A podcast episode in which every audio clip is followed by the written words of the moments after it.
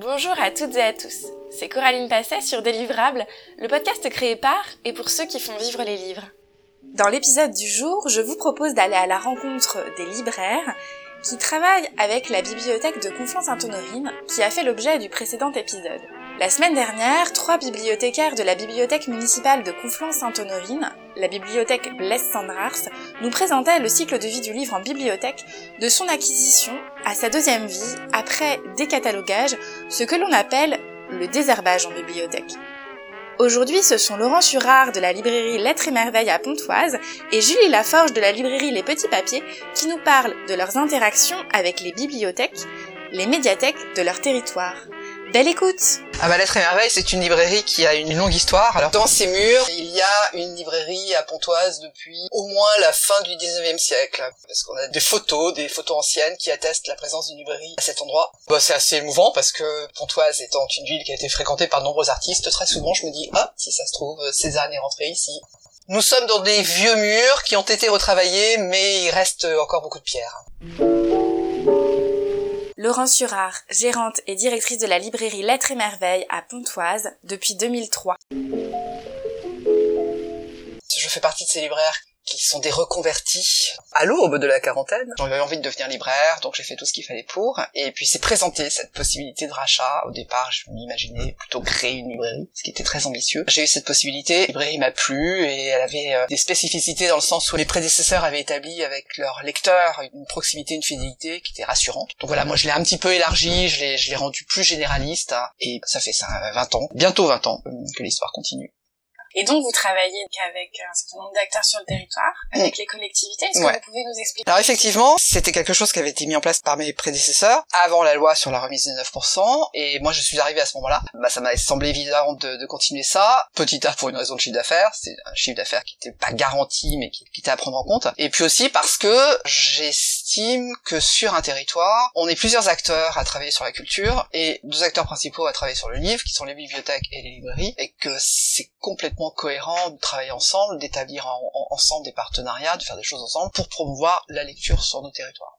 Donc on a on a cette chose en commun qui est assez forte, qui est assez essentielle quoi. Elles à la limite sont sont peut-être plus libres hein, de mettre en avant ce qu'elles ont envie de mettre en avant. Nous on a forcément, enfin on a forcément des critères qui sont peut-être un peu commerciaux, qui sont euh, peut-être aussi de, de, répondre à ce qu'on imagine être la demande de nos lecteurs. Mais bon, au finish, tout ça sont des faisceaux qui finissent par se regrouper dans le fait de de faire euh, progresser la lecture et surtout d'aider les gens. Je crois que c'est vraiment la mission commune qu'on a, d'aider les gens à s'y retrouver en fait. L'économie de marché euh, voudrait que 80% des lecteurs euh, lisent 10% de la production littéraire et nous on est justement, que ce soit librairie ou bibliothèque, on, est justement là pour faire le contraire quoi. C'est-à-dire pour, pour apporter à chaque lecteur le livre qui va lui plaire et non pas le livre que le système a envie de le faire lire. Je travaille avec euh, des bibliothèques ou des médiathèques de la région, de l'agglomération, parce qu'on est sur l'agglomération de Sergi-Pontoise, ou au-delà, ça peut être d'assez grosses structures, puis ça peut être des petites bibliothèques de village, ça peut être des, bibliothèques euh, de taille plus réduite. Ça, c'est ce qui concerne les médiathèques, les bibliothèques. Et puis ensuite, évidemment, je travaille avec des écoles, avec des collèges, des lycées, et j'ai un travail assez passionnant qui est de fournir la bibliothèque de l'école d'art de Cergy, ce qui me permet de, de commander des bouquins absolument fantastiques qu'on n'aurait jamais euh, entre les mains s'ils ne nous les commandaient pas. C'est assez passionnant. À un moment, j'ai travaillé aussi pour le centre de documentation de l'hôpital régional, du centre hospitalier régional. Donc là c'était intéressant. J'ai eu des livres aussi entre les mains absolument euh, bizarres, étranges, mais bon, toujours intéressants. Voilà, donc on a aussi euh, de part en part des clients de ce type. Ce que j'ai euh, souvent tendance à lire et ce que j'ai souvent mis dans mes procédures de marché public quand on a été obligé de rentrer dans le détail de notre philosophie. En fait, quand on travaille avec une bibliothèque, on est un partenaire, mais on est également un fournisseur. Donc, en tant que fournisseur, on doit absolument commercialement s'adapter à leur fonctionnement, à leurs demandes, à leurs exigences. Et c'est important parce qu'elles ont toutes des modes de fonctionnement différents. Donc c'est très important de le sentir assez rapidement et puis de s'adapter à ça. De la même façon que c'est important pour elle, quand il y a un truc qui va pas, de le dire. Quoi. on est fournisseur, prestataire de services, partenaire, donc j'essaye de pousser au maximum la capacité à pouvoir se dire les choses quand ça va bien et quand ça va pas bien. On travaille dans un, domaine où, les choses sont à réajuster en permanence. Quand on passe une commande, il y a les titres manquants, les titres, euh, les titres abîmés, les tout ça doit être extrêmement souple. Nous, on doit faire l'effort de s'adapter et elle, elle doit faire l'effort de définir le type de service, la qualité de service qu'elles attendent.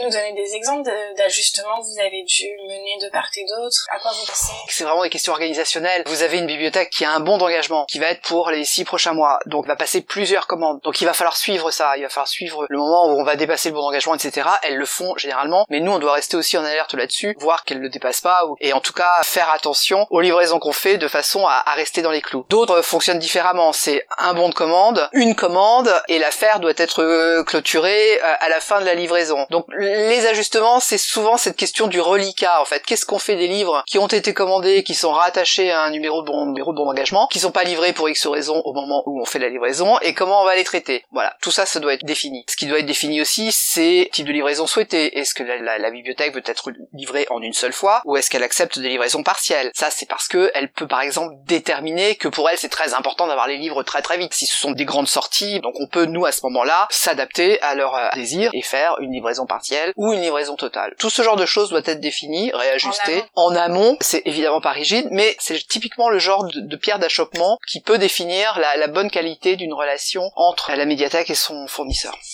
Qu'est-ce qui fait, selon vous, que vous travaillez avec telle ou telle bibliothèque, elle vous a choisi ou pas? Euh, Moi, je, enfin, je suis dans un, cas un petit peu particulier parce que je travaille avec les bibliothèques depuis très longtemps. Au moment où les procédures de marché étaient plus complexes et plus lourdes, pour X raisons, il m'est arrivé d'en perdre certaines que j'ai retrouvées parce que on apporte, et c'était un critère qui ne pouvait pas être mis en avant dans les procédures de marché public, mais qui pourtant est totalement euh, évident et déterminant, c'est la proximité. La proximité fait qu'on on est forcément en lien, on est forcément en relation, et que du coup, les bibliothèques peuvent venir sur place, peuvent choisir des bouquins, on peut discuter avec elles, on peut échanger, on peut leur donner notre point de vue. Là, il y a un réel échange, il y a une réelle plus-value. Si elles ne se déplacent pas en librairie, bah, la proximité est toujours déterminante parce qu'on a une vitesse de réaction, une capacité de réaction qui est meilleure que quand on est un fournisseur qui est à 800 euh, km. Ça, c'est déjà vu. Donc là, on, vous parlait vraiment du côté achat. Mmh. Quelles actions vous menez par ailleurs avec les bibliothèques? Alors au-delà de ça, nous sommes des partenaires hein, qui ont envie de, promouvoir la lecture euh, sur notre euh, territoire. Donc nous, on est disponible pour plein de choses. On est toujours euh, ouvert à, à toute possibilité. Ce qu'on fait assez régulièrement avec les, les médiathèques avec lesquelles on travaille, c'est qu'on leur fait des présentations de rentrée littéraire pour leurs usagers. C'est un format qui les intéresse un peu parce que elles, ça leur permet de proposer une animation. Et puis nous, on est assez à l'aise avec ça. C'est notre métier, c'est notre cœur de métier, donc on le fait bien volontiers. Quand vous faites ces, ces présentations-là, c'est après ou avant sélection par les bibliothécaires Ah bah non, parce que ce sont nous qui choisissons les bouquins. On vient leur présenter des livres qu'on a choisis. C'est vraiment une, sélection que nous on fait et qu'on présente aux usagers de la bibliothèque. Qui est déconnectée du coup de la sélection d'ouvrages que va proposer. Euh, alors oui, alors de, ce fait, parfois elles sont obligées de commander les livres bah pour les proposer. Mais c'est là où les usagers sont force de proposition aussi. Oui. Pour que les bibliothèques achètent. Ah oui, tout à fait, ouais, ouais, tout à fait. Je trouve que c'est qu'on puisse euh, rencontrer et échanger, plutôt très positif pour une bibliothèque, une de venir euh, en librairie. Nous, on a tout de suite la, la vue des lecteurs sur euh, les bouquins. On sait ce qui marche, enfin on sait ce qui marche pas, on sait ce que les gens regardent, ce que les gens ne regardent pas. Donc on a une, première impression sur les nouveautés que les bibliothèques n'ont pas forcément vu que elles, elles, elles, ont pas cette confrontation là. Voilà, et parfois je livre des livres, ouais. je livre des livres en disant celui-là il a assez peu de chances d'être beaucoup lu. Mais en même temps c'est pas grave c'est important qu'il puisse être là. Il a été choisi, il y a une raison pour ça, et il va suivre son chemin. Je, pense aussi qu'il y a des livres qui marchent bien en librairie, qui marchent moins en bibliothèque et réciproquement. Oui, c'est ce que j'allais vous demander. Du coup. Oui, oui, je, je, pense qu'il y a des livres qui sont euh, qui sont très achetés en librairie et pas forcément beaucoup emprunté en, en bibliothèque, et, et, le contraire est, est, vrai aussi. Parce que les, les, usagers sont pas non plus forcément les mêmes. C'est-à-dire que moi j'ai de nombreux clients qui ne mettent jamais les pieds dans une bibliothèque, et réciproquement. Vous avez des gens qui vont en bibliothèque qui ne vont pas en librairie. Et puis il y a une petite frange qui fréquente les deux endroits. Mais ça, j'ai effectivement constaté que les euh, taux de rotation d'un livre en bibliothèque et en librairie sont pas forcément les mêmes.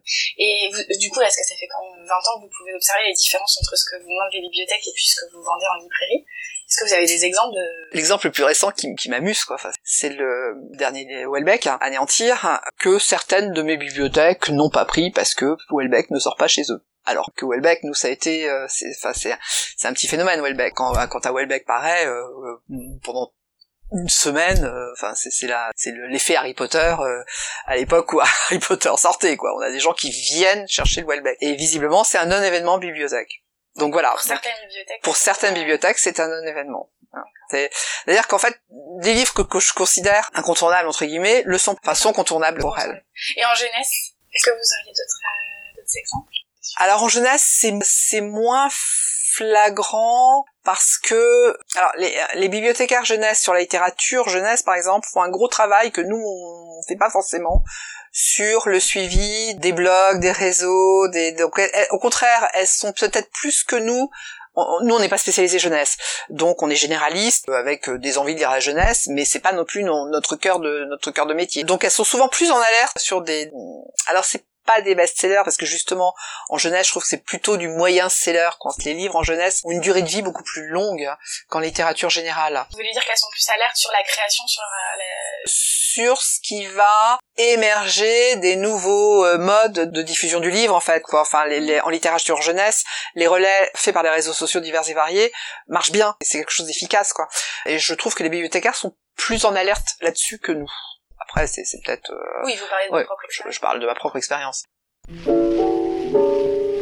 Je travaille sur le territoire avec Médiathèque de Nîmes, la Mémo. On travaille avec le réseau des médiathèques de Cergy-Pontoise. On travaille pour la bibliothèque Apollinaire de Pontoise, pour la médiathèque de Pierrelet, pour la médiathèque de Conflans-Sainte-Honorine, pour la bibliothèque qu'Albert Camus à Irani. Euh, on pourrait pas en faire plus parce que ce serait au détriment bah, justement de du service qu'on peut leur apporter. Mais du coup, effectivement, s'il nous arrive par malheur d'en perdre une, on traverse toujours un moment un peu compliqué. Bon, c'est arrivé, on retombe toujours sur nos pattes, on se retrouve. Parce que, et effectivement, la simplification des procédures de marché a rendu la relation administrativement plus simple. Mais c'est vrai qu'il nous arrivait de perdre des médiathèques au moment où les marchés étaient plus lourds, où les procédures étaient plus lourdes et plus complexes, parce que bah, forcément, entre un prestataire qui a 12 000 références euh, en stock et un énorme euh, grossiste qui en a 350 euh, 000, c'était compliqué de, rivaliser, on pouvait pas mettre en avant la notion de proximité. Donc pour des raisons très souvent dépendantes de leur volonté en fait, parce que bon, il se trouve que toutes les médiathèques avec lesquelles on, travaille généralement euh, nous font confiance. Donc il nous est arrivé hélas d'en perdre, et puis bah il nous est arrivé de les retrouver quand les, les, procédures se sont allégées, ce qui veut peut-être dire quelque part que finalement ils apprécient de travailler avec nous. Oui. Et par rapport aux différentes bibliothèques avec lesquelles vous travaillez, est-ce que je sais pas, il y, en a avec lesquels vous travaillez plus sur tel domaine, sur... Euh, je fournis pas le même type de livres hein, selon les bibliothèques lesquelles je travaille. Avec la mémo à Oni, je fournis la littérature générale et la jeunesse. Avec euh, Sergi, ce n'est que de la littérature générale. avec Pontoise, c'est de la littérature générale. Avec Conflans, c'est de la jeunesse, la littérature générale. Donc quand il y a déjà cette façon de, faire, quand on travaille ensemble sur la littérature jeunesse, très souvent les, les, les bibliothécaires sont attachés à pouvoir venir en librairie parce qu'elles ont besoin de voir les livres en fait. Donc on les voit beaucoup plus souvent, on a une relation qui est un petit peu différente. On échange plus à la limite. On échange également quand les bibliothèques viennent en librairie faire leur choix. Et là c'est très sympa parce qu'on est entre on, est entre professionnels du livre et on parle on parle boutique quoi, on parle produit entre guillemets. Donc euh, donc c'est plutôt c'est plutôt sympa. Après il y a des, des collectivités et des bibliothèques avec lesquelles on travaille où on a juste la réception d'un bon de commande et on fournit le bon de commande. Et je respecte aussi ça parce que parce que c'est leur organisation leur mode de fonctionnement. Ça, ça me, ça me, ça me va aussi. voilà, voilà, voilà, voilà. Et vous organisez des rencontres aussi euh, ensemble euh, si les bibliothèques avec lesquelles on travaille invitent des auteurs, elles vont nous demander de fournir les livres de l'auteur qui seront vendus lors de la présentation. Effectivement, on commande 10, 15, 20 exemplaires des livres en question. Généralement, elles assurent la vente en faisant payer des livres ou en espèces ou par chèque au nom de la librairie. Marchés. Est-ce que vous pouvez nous en dire un petit peu J'ai un peu, un peu zappé cette sombre période de l'histoire des relations entre bibliothèque et librairie parce que justement, c'était lourd et ça a été parfois traumatisant. Mais on avait à remplir. En fait, le problème c'est qu'on est dans un, marché à prix unique vu que le, prix du livre est déterminé par l'éditeur et par euh, fixé par la loi. La remise maximum autorisée aux collectivités est euh, elle aussi euh, codifiée par la loi. Donc il n'y avait pas la question du prix n'était pas un sujet dans les procédures de marché public. Donc c'était des critères qui devenaient de plus en plus absurdes parce que j'ai à un moment je, je, je, voyais le moment où on allait euh, parler de livraison par drone dans les deux heures qui suivaient la réception de la commande quoi. Ça devenait absurde. Et bien sûr enfin bien sûr et malgré tout parce que c'était pas une volonté clairement édictée ça revenait à privilégier les, les gros acteurs du marché. Donc du coup bah, un certain nombre de librairies qui travaillaient avec leur collectivité depuis hyper longtemps se sont retrouvées à perdre ces marchés parce, parce parce qu'elle pouvait pas livrer euh, dans euh, les 24 heures qui suivaient la réception d'une commande. Donc on finissait par avoir des réponses totalement aberrantes à des questions qui en plus n'en étaient pas réellement. C'était devenu complètement artificiel et finalement nuisible. Hein. Ça s'est simplifié dans le sens où les seuils d'achat ont été, été remontés, c'est-à-dire que jusqu'à 90 000 euros d'achat pour une collectivité, vous avez la possibilité de passer une procédure simplifiée qui est donc beaucoup moins lourde et, et du coup ça nous a permis de pouvoir retravailler beaucoup plus sereinement avec euh, les partenaires avec lesquels on travaillait. Merci beaucoup. Ouais, mais je vous en prie. La librairie a, enfin, va vers ses 12 ans. C'est une création. Elle est ouverte depuis novembre 2010. Moi, elle doit faire euh, 40 à 50 mètres carrés sur l'espace de vente avec une petite réserve. Julie Laforge, créatrice et gérante de la librairie généraliste Les Petits Papiers à Conflans-Sainte-Honorine, dans les Yvelines, depuis août 2010. Je suis la gérante principale et nous avons un apprenti et une personne qui fait des missions. C'est une auto-entrepreneuse qui vient quand, on a des grosses périodes ou qui vient certains week-ends. La librairie est plutôt généraliste avec une grosse part de jeunesse et on a développé au fil du temps euh, tout ce qui était euh, jeux éducatifs, puzzle et papeterie fantasy. Et vous travaillez avec les collectivités? Nous travaillons avec les collectivités, euh, quelques-unes, une poignée, avec la bibliothèque de Morcourt, avec la bibliothèque d'Achères et la bibliothèque de Conflans, et euh, des bibliothèques de lycée. Est-ce que vous pouvez nous, nous expliquer un petit peu en quoi consistent vos échanges avec euh, structures Par exemple, euh, à Morcourt, Patrick, qui est le directeur, euh, vient euh, et alors soit il a un listing et puis euh, bon bah c'est très simple, hein, il prend ce, dont il a besoin et ce qu'il n'a pas en commande. Sinon, il demande cons- conseil parce que maintenant ça fait plusieurs années qu'on se connaît, j'arrive à bien cerner ses- lecteurs, donc je lui conseille les titres qui seraient adéquats. D'autres euh, bibliothèques comme HR, eux, ils m'envoient directement le listing. Ils ont une, une politique différente. Ils sont un petit peu moins populaires, un peu plus axés poésie, entre autres. Et celle de Conflans, parfois ils viennent ou parfois ils, ils m'envoient un listing. C'est un peu plus facile pour eux parce qu'ils sont à côté. Après, on a Lorsqu'ils organisent des animations, ils me sollicitent pour être le, le revendeur, parce que le bibliothécaire n'a pas le droit de revendre les ouvrages, euh, pas le droit de faire de profit en quelque sorte, donc euh, un, un- un revendeur doit être sur place. Et souvent, je suis sollicitée donc soit le soir, donc le soir c'est plus facile pour nous, soit en après-midi, dans ce cas-là, il faut essayer de jongler avec... euh, L'activité par ailleurs en librairie voilà, exactement. Ok. Donc du coup, vous, ce dont vous parlez là, c'est des dédicaces par exemple, des rencontres avec des auteurs où vous allez assurer des ventes d'ouvrages euh, au moment de la dédicace, ce genre d'événement Exactement. Exactement. Là, à Cher, il y a une, une dédicace la semaine prochaine euh, autour de Sophie Loiseau, qui est une auteure de poésie.